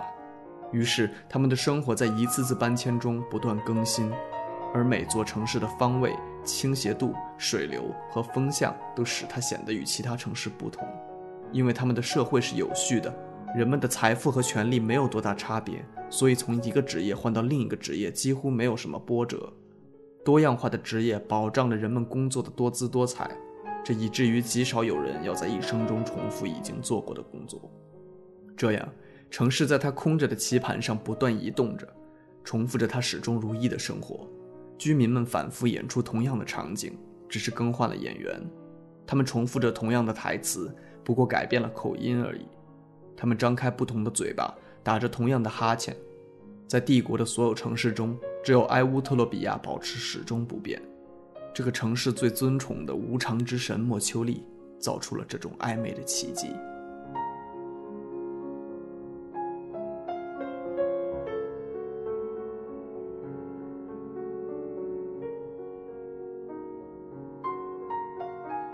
城市与贸易之二，在克洛艾这座大城市里，在街上走动的人们彼此都互不相识。每次碰面时，他们都想象着关于对方的各种景况，可能发生在他们之间的相遇、对话、惊奇、爱抚、轻咬。可是，竟然谁也不和他人打招呼问候。他们的目光相遇时，仅仅彼此对视一秒钟，然后转移视线去寻求其他的目光，永远不会停留。一个少女走过，转动着肩上的阳伞，自己浑圆的臀部也微微晃动着。一位身穿黑色衣服的女人走过，面纱下一双不安的眼睛和颤抖的双唇，更显出饱经风霜的年岁。还有一个纹身的高大巨人，一个白发小伙子，一个女侏儒，两个穿着珊瑚红色衣裳的孪生姊妹。他们之间有什么东西在穿梭移动，互相投出的目光就像线条，把一个个形象连接起来。并且画出那个瞬间能组合成的箭头、星星、三角形等所有图形。而此刻又有其他人物走入这个场景：一个牵着训豹的盲人，一个手持鸵鸟羽扇的高级妓女，一位美男子，一个比男人还粗壮的女人。这些人偶然会在门廊下避雨，在集市的棚伞下购物，或者在广场上聆听乐队演奏，彼此互不开口，指头也不会动一下。甚至连眼皮也不会抬一下，却能发展成约会、引诱、通奸、纵环。克洛埃，这座最贞洁的城市，时刻都被肉欲推动着。如果男人们和女人们开始实现他们朝露般短暂的梦，每个幽灵都会变成人，上演一段追求、虚伪、误解、冲突与压迫的故事，而幻想的旋转木马就会停止转动。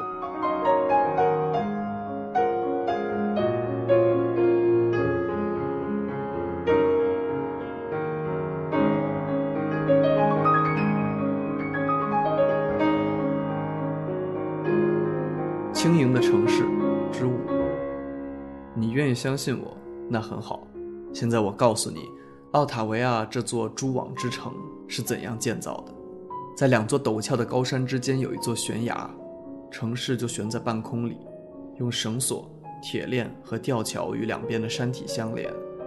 你在狭小的木板上走动，战战兢兢，唯恐脚步踩空。要么你也可以抓紧大麻绳编织的网桥。你身下是万丈悬崖，只有几片白云飘过，白云下面才能望到深邃的谷底。这便是城基，一张网，既当通道又做支撑。其余的一切不是在网上，而是在往下吊着。绳梯、吊床、麻袋式的房子、晾衣架、小艇式的阳台、皮水袋、煤气嘴子、沐浴喷头、高架秋千、游戏套圈。高架索道、吊灯、盆栽的下垂植物，虽然悬在深渊之上，奥塔维亚居民的生活并不比其他城市的更令人不安。他们知道自己的网只能支撑这么多。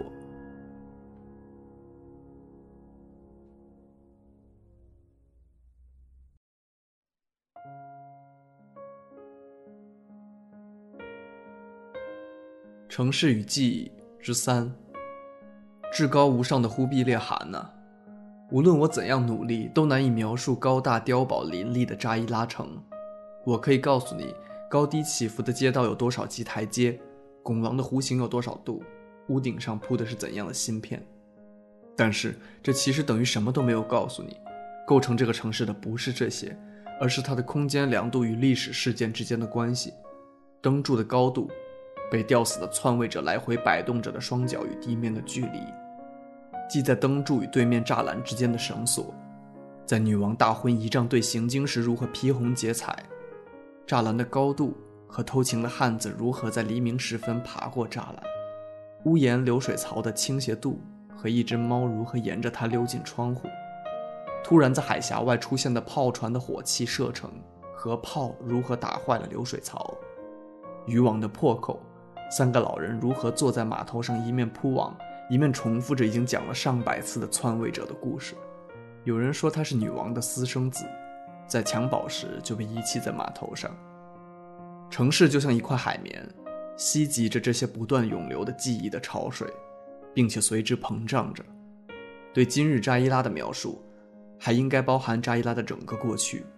然而，城市不会泄露自己的过去，只会把它像手纹一样藏起来。它被写在街巷的角落、窗格的护栏、楼梯的扶手、避雷的天线和旗杆上。每一道印记都是抓挠、锯错、刻凿、猛击留下的痕迹。城市与符号之三。人在旅途。不知前面路上等待着自己的是怎样的城市，就揣摩它的王宫、兵营、磨坊、剧院和市场会是什么样子的。帝国里的每一座城市、每一座建筑都不相同，其排列顺序也不一样。但是，一个异乡人一走进这座陌生的城市，目光扫过那些塔尖柱式、楼阁与干草棚，掠过弯弯曲曲的运河、菜园和垃圾堆，就能一下子分辨出来。哪是王子的宫殿，哪是大法师的庙宇，哪是旅馆、监狱或贫民窟？有人说，这证明了一种假设，那就是每个人心里都有一座仅仅由差异构成的城市，一座既无形象又无形态的城市，而那些特别的城市则填充了它。而左爱不是这样，你可以在这座城里的每个地方睡觉、制造器具、烧饭、积蓄金币、脱衣服。治理朝政、卖货或向演说家提问，他的任何一座金字塔式屋顶之下的建筑，都既可以是麻风病院，又可以是后宫妻妾的寓所。旅人四下漫步，只有满腹疑问，他无法将城里各个地方区分开来，即便那些在他脑子里觉得最清晰的都混淆起来了。他如此推论：假如存在的每个瞬间都属于其全部，左爱城就是一个无法分割的存在的地方。可为什么是城市呢？有哪条线划分城里与城外的界限？什么能区别车轮声与狼嚎声呢？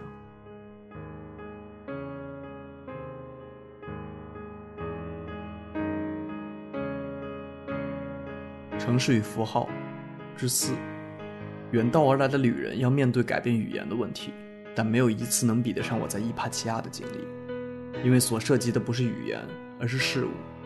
一天早上，我走进伊帕奇亚，一座木兰花园倒映在一片蓝色的湖水中。我在夹道的篱笆间走着，满以为能看到美丽的少女戏水，可是水底却是螃蟹，正咬着脖子上拴着石头、头发里缠着绿色海带的自溺者的眼睛。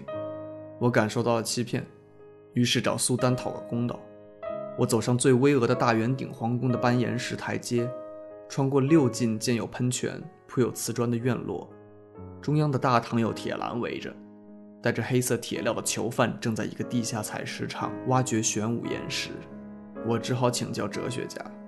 走进大图书馆，在装满羊皮纸书卷几乎要倒塌的书架间迷了路，只好按照消失了的字母表的字母顺序，在走廊、扶梯和小桥间上上下下来来回回。在最偏僻的纸莎草的小隔间里，我看到一片烟云，一个躺在席子上的年轻人目光呆滞。嘴上噙着鸦片烟筒，智者在哪里？吸鸦片烟的人用手指了一下窗户外面，那是一座儿童游乐园，木瓶、秋千、陀螺。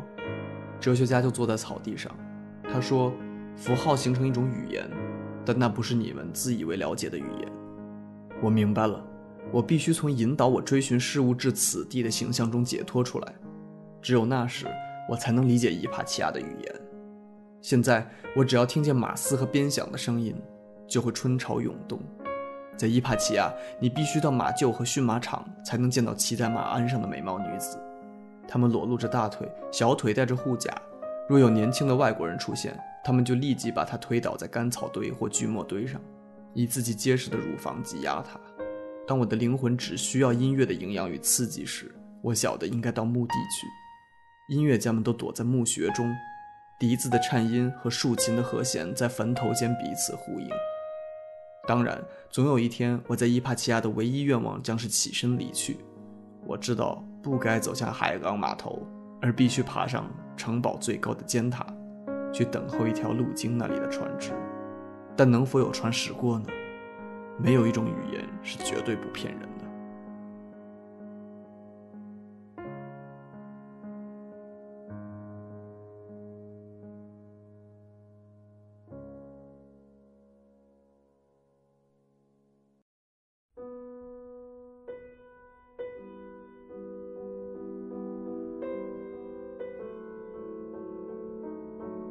连绵的城市之二，到达特鲁德时，若不是看见特大字母拼写的城市名字，我还以为是到了刚离开的飞机场呢。他们驱车送我经过的郊区跟其他地方的郊区别无二致，都是一些黄黄绿绿的小房子。循着同样的路标，穿过同样的广场，绕过同样的花坛，市中心的街道陈列着同样的商品、装潢和招牌。我是第一次到特鲁德。可是已经对将要下榻的宾馆很熟悉了，我已经听见和进行了跟买卖五金制品商人的对话，我已经度过同样的时日，透过同样的酒杯，看过同样的肚脐在来回摆动。你为什么来特鲁德？我问自己。我已经想启程离去。你随时可以启程而去，他们说。不过你会抵达另外一座特鲁德，绝对一模一样。世界被唯一的一个特鲁德覆盖着。它无时无，是飞机场的名字在更换而已。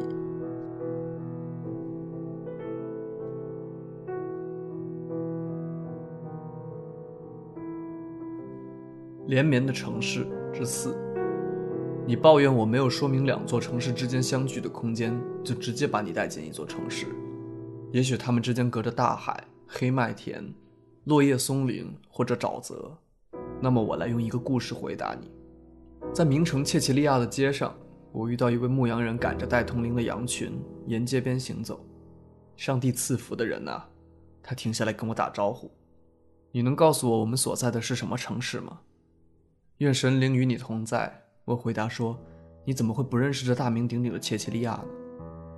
请别见怪，他说：“我是个流浪牧人，我和羊群有时也穿过城市，但是分不清他们。若问我牧场的名字，我能一一道出：檐下、青坡、绿草。对我而言，城市没有名字，它们是没有树叶的地方，把一片牧场与另一片牧场隔开。羊儿到了城里就吓得乱跑散群，我和牧羊犬还得奔跑着把它们赶到一起。和你相反，我说，我只了解城市，分不清城外的一切。在无人居住的地方，每块石头和每棵草都跟其他的石头和草一样。又过去了很多年，我又了解了不少城市，走过几个大路。有一天，我在一排排相同的房子之间行走，迷失了方向。我问一个过路人：“愿神灵保佑你，你能告诉我这是什么地方吗？”“这是切奇利亚，真不幸。”他说。我和羊群已经在这里走了很久，可还没有找到出路。虽然胡须变白了，我依然认出了他。他就是多年前我遇到的那位牧羊人。跟着他的还有几只长着疥疮的羊，几乎没有了臭味，因为已经瘦得皮包骨头。他们低头啃着垃圾桶里的废纸。不可能！我叫了起来。我也进了一座城，在里面街道上越走越深，一直走了很久。但是这是另外一座城市，距离切切利亚很远，而且我还不曾出城，怎么会来到你所说的地方呢？各地都混合起来了。牧羊人说：“到处都是切切利亚。”这里曾经是数位操场，我的羊认出了交通安全岛那边的草。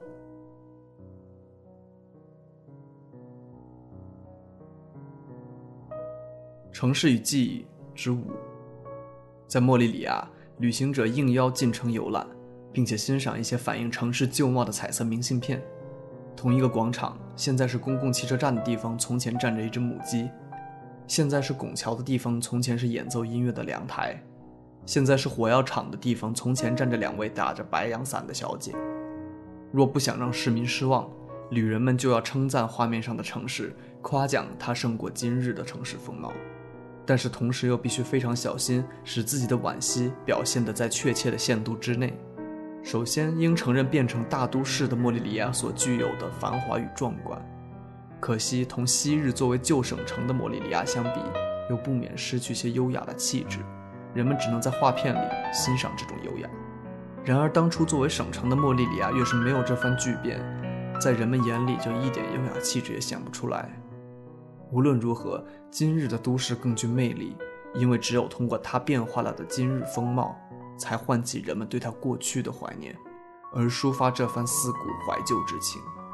留神不要对他们说出同一地点、同一名字下的不同城市，有时会在无人察觉之中悄然而生，或者默默死去。虽是相继出现，却彼此互不相识，不可能相互交流沟通。有时，居民的姓名、音调甚至容貌都不曾变化，但是栖身于这些名字之下和这些地点之上的神灵却已悄然而去，另一些外来的神灵取代了他们的地位。询问新神灵比起老的神灵究竟更好还是更坏，是毫无意义的，因为他们之间毫无关系。就像那些彩色明信片并不代表莫里利亚，而是代表一座偶然凑巧也叫做莫里利亚的昔日的旧城。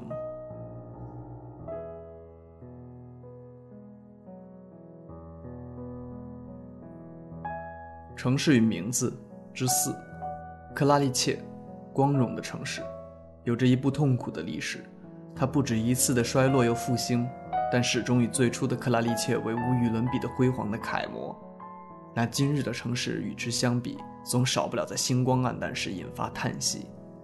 在几个世纪的衰败过程中，几度瘟疫闹得城空人尽，梁柱岩棚坍塌了，地势变化了，昔日的巍峨不见了，人们心灰意懒。人去皆空，然后躲过灾难洗劫的幸存者又逐渐走出地窖和洞穴，不仅像耗子似的急于搜索和啃咬，而且像鸟雀一样抓紧收拾和捕追。他们抓住一切可以到手的东西，拿到别的地方另派用场。织锦窗帘变成了床单，大理石尸骨坛成了种紫苏的盆子，闺房的铁窗花拆下来当了烤猫肉的架子，精美镶嵌的木料拿来烧火。把旧日克拉利切没有用处的那些零杂物安置在一起，形成劫后余生的新克拉利切，有茅舍、鹰钩和鸽子笼。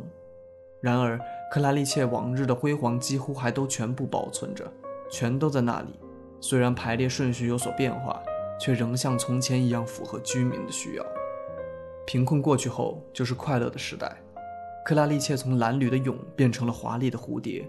新的富足使城市到处充满新的建筑材料，新的移民从外地纷纷涌入，一切的一切都与昔日的克拉利切大不相同。新城越是在克拉利切旧城的地址和名称上兴旺发达，就越发现自己在远离它，而且比老鼠和霉菌更迅速地摧毁它。人们虽然为新城的富丽感到骄傲，但内心深处却觉得自己成了不相称的外人，成了篡位者。于是。当初被另派用场而得以幸存的最初辉煌时代的碎片，如今又被重新安置，罩在玻璃罩下，锁在橱窗里，放在丝绒垫上。这倒不是因为它们不再有什么用处，而是人们要凭借它们重现那座已经无人了解的城市。克拉利切又经历了几番衰败，几番复兴，人口和风俗也多次改变，只有名字、地方和那些打不破的东西保留了下来。每次新兴的克拉利切都像有生命的机体一样。有自己的气味和呼吸，把死去的克拉利切的那些碎片当作至宝向人炫耀。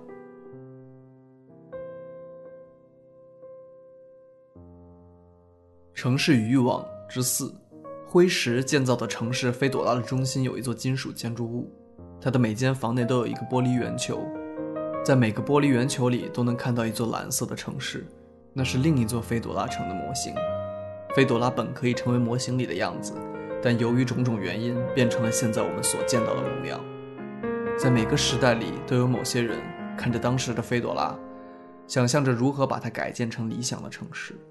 然而，当他们制作理想城市的模型时，菲朵拉已经不再是从前的城市，而那个直至昨日还是可能的未来城市，也就只能成为玻璃球里的一件玩具。今日收藏那些玻璃球的建筑物是菲朵拉的博物馆。每个市民来参观，选择符合自己愿望的玻璃球里的城市，仔细端详着，想象着汇集运河水的水母池中倒映的飘逸。倘若它今日没有干涸的话，想象着骑在配有蓬伞的象背上，行走在大象专用道上的滋味。现在已经禁止大象进城了。想象着顺着清真寺螺旋形塔尖往下滑行的乐趣，可现在连塔身的基础都找不到了。在你的帝国的版图上，伟大的可汗啊！应该既能找到石头建造的大菲多拉，又能找到玻璃球里的小菲多拉。这并非由于它们都同样真实，而是由于它们都同样是假想的。前者包含了当做必须而接受的东西，但其实尚非不可或缺；而后者被想象为有可能存在，但瞬间之后就再也不可能。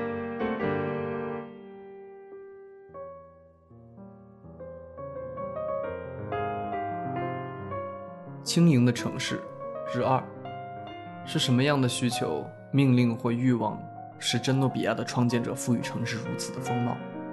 没有人记得了，所以不能说我们今日所见的城市是否合乎他们的理想。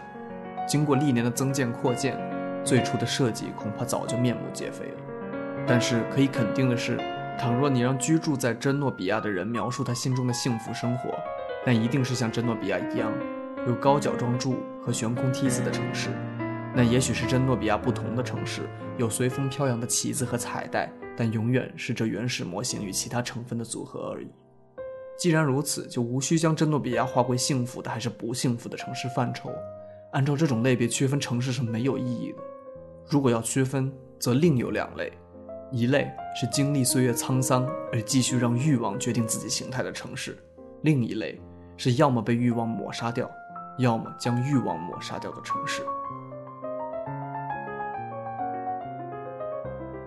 城市与名字之一，关于阿格劳拉，我所能告诉你的，不外乎当地居民们口头常说的话，一系列关于道德的箴言，一系列关于过错的格言，一些奇谈怪论，还有一些对规则的执拗的见解。对古代的观察家，我们没有理由怀疑他们的诚实，而他们都认为阿格劳拉具有持久的混合的品质。当然也少不了把他们那个时代其他城市的品质融合进去。无论是传说的还是看到的阿格劳拉，比起当初或许都没有多少变化。但是它的奇特之处在于，从前认为平常的，如今已经变得古怪；从前认为怪诞的，如今已经成为习惯。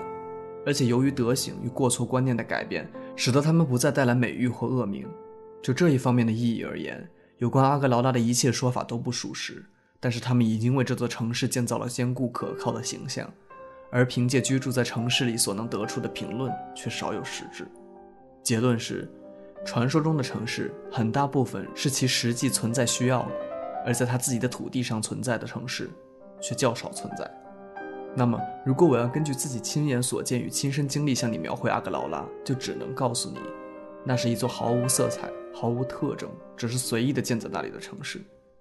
但是这话也并不真实，在某些时刻、某些街道上，你会看到某种难以混淆的、罕见的，甚至是辉煌的事物。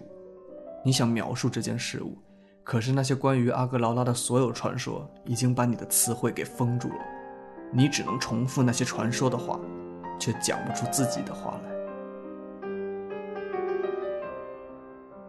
六，再讲一个城市吧，忽必烈坚持说。陛下，我已经把我知道的所有城市都讲给你听了，还有一个你从未讲过。马可波罗低下头来。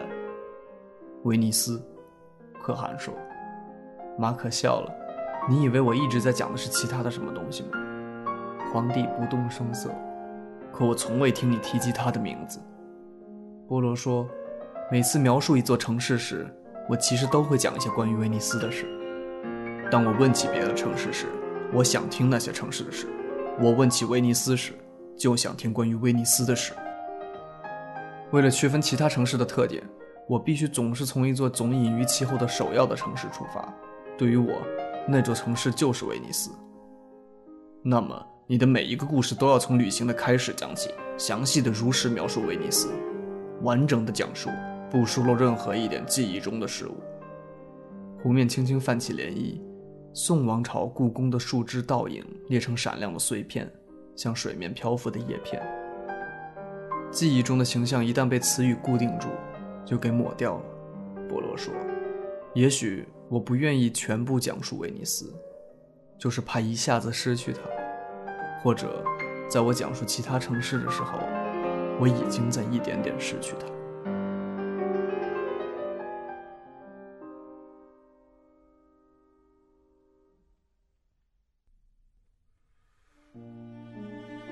城市与记忆之二。一个人长时间骑马行走在丛莽地区，自然会渴望抵达城市。他终于来到伊西多拉，这里的建筑都有镶满海螺贝壳的螺旋形楼梯，这里的人能精工细作地制造望远镜和小提琴，这里的外来人每当在两个女性面前犹豫不决时，总会邂逅第三个。这里的斗鸡会导致赌徒之间的流血争斗。在他盼望着城市时，心里就会想到所有这一切。因此，伊西多拉便是他梦中的城市，但只有一点不同：在梦中的城市里，他正值青春；而到达伊西多拉城时，他已年老。广场上有一堵墙，老人们已坐在那里看着过往的年轻人。他和这些老人并坐在一起，当初的欲望已是记忆。